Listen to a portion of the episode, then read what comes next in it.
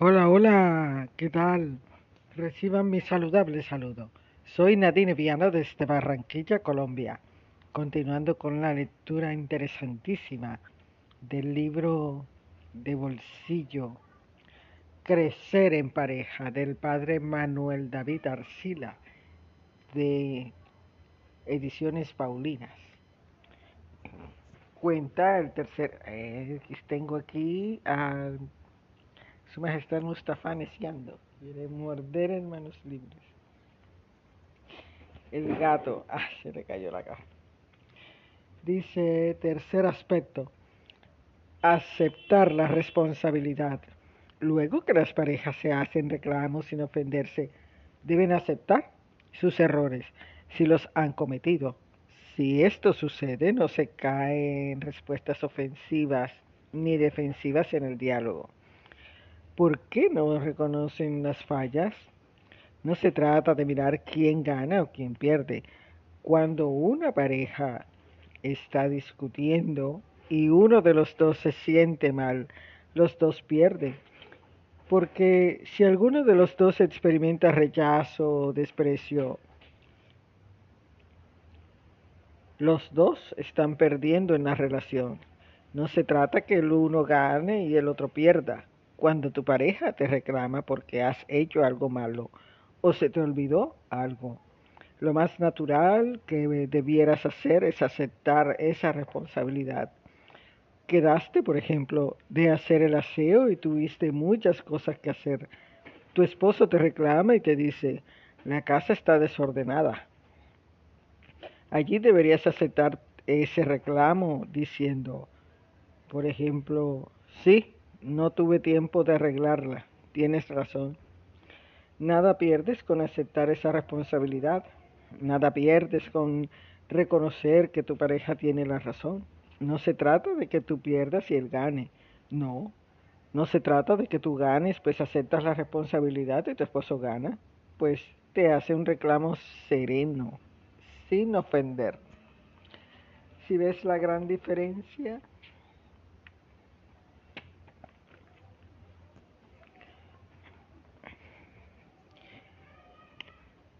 infrecuente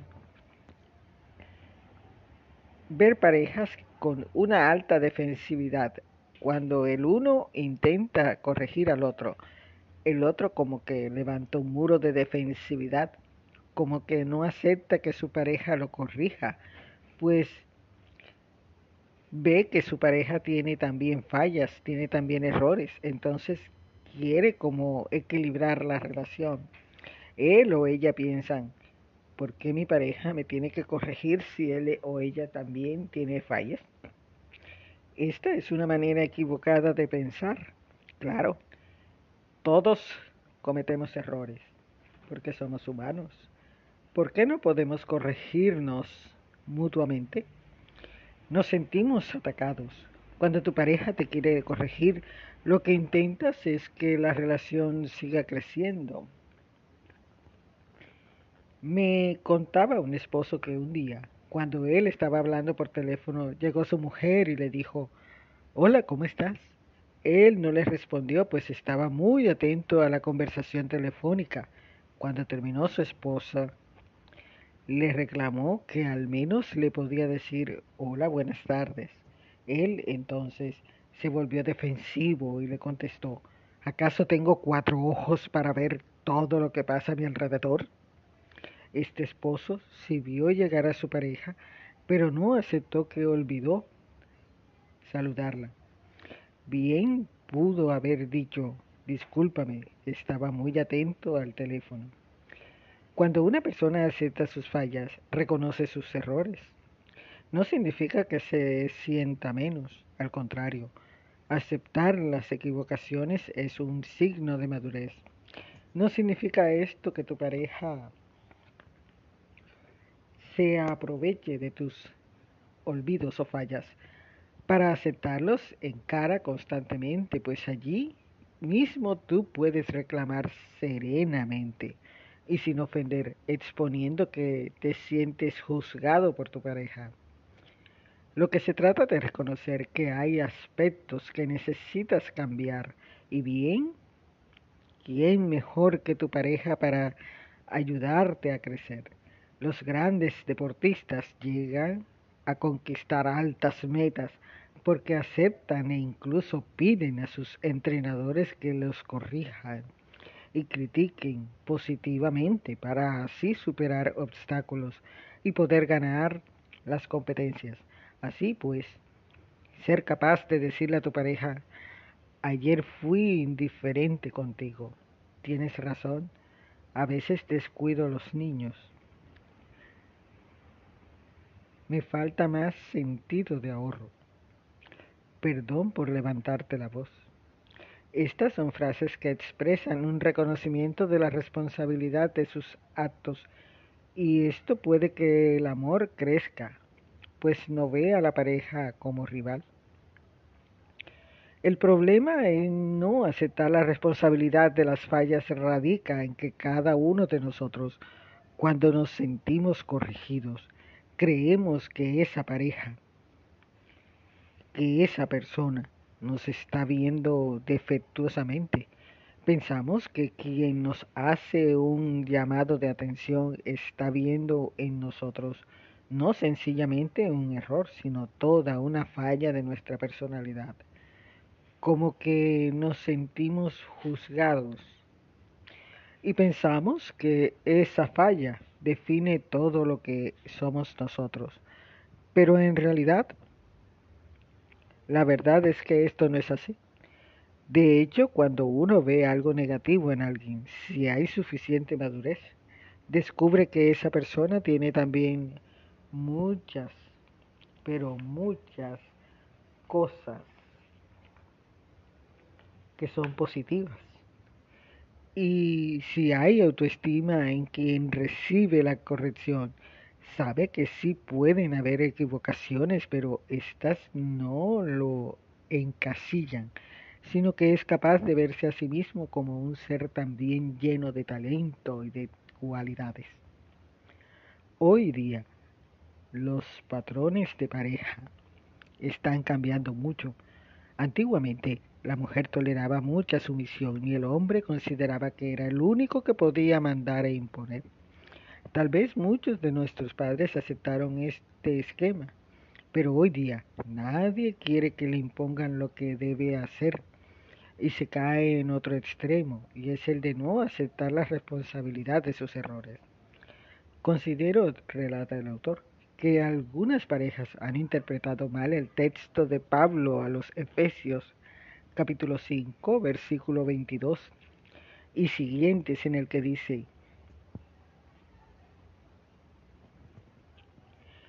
Esposas, sean sumisas a sus maridos como el Señor, porque el marido es cabeza de la esposa, como Cristo es cabeza de la iglesia.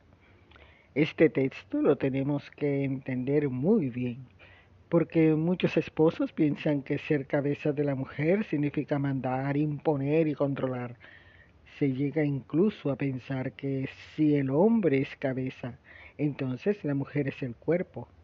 Si el hombre es el que decide y piensa lo que se debe hacer, la mujer debe ser sumisa y no pensar. Si el hombre es el fuerte, la mujer es la débil. Y si muchas cosas también sucede eso. Y esta es la mala comprensión del texto, pues cuando el Nuevo Testamento dice que Cristo es cabeza de la iglesia, está queriendo decir que la manera como se es cabeza de la iglesia es por medio de la obediencia, como dice Filipenses en el capítulo 2, verso 5, verso 8 capítulo 2, verso 8 de Filipenses. Incluso, retomando el texto del capítulo 5 de Efesios, se nos dice que el esposo debe amar a su esposa como Cristo amó a su iglesia, es decir, entregándose por ella, siendo dócil, dando su vida por su esposa. Pero esta interpretación no quiere decir entonces que la manda es la mujer, como le decía una mujer a su marido. Si tú eres la cabeza de la familia, yo soy el cuello que te mueve, pero donde a mí me venga la gana, aunque suene gracioso. Esta es otra falsa interpretación.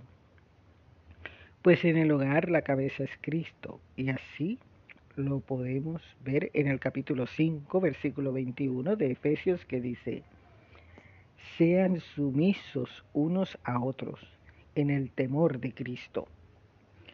Aquí está la clave del texto.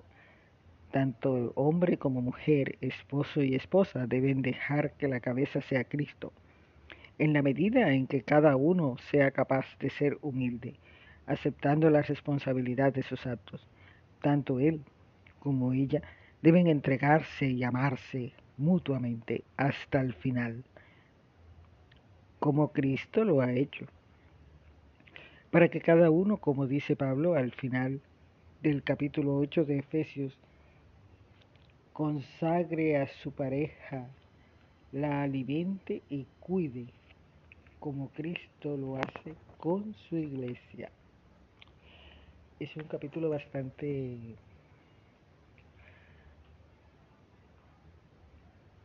reflexivo, nos invita a pensar, a meditar y a analizar nuestro comportamiento en la convivencia con nuestra pareja. ¿Qué tanto la valoramos?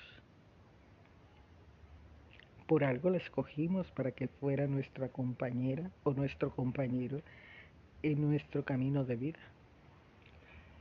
¿Estás valorando lo que realmente vale tu pareja? ¿Le das oportunidad para que juntos resuelvan conflictos o soluciones que se les haya presentado en la rutina diaria. Aceptan la responsabilidad, el deber y la obligación de cada uno. Le das autonomía, dejas que te oriente, que te sugiera situaciones o soluciones y entre los dos tomar la relación la verdadera decisión, la que ustedes consideren sea la mejor para el caso que estén viviendo? ¿Te has puesto a pensar eso? Medítalo. Cada persona tiene su valor y es invaluable. Es tanto lo que valemos que no tenemos un precio estimado. Y cada cabeza es un mundo, y la pareja es un complemento y todo eso que a veces la rutina nos hace olvidar.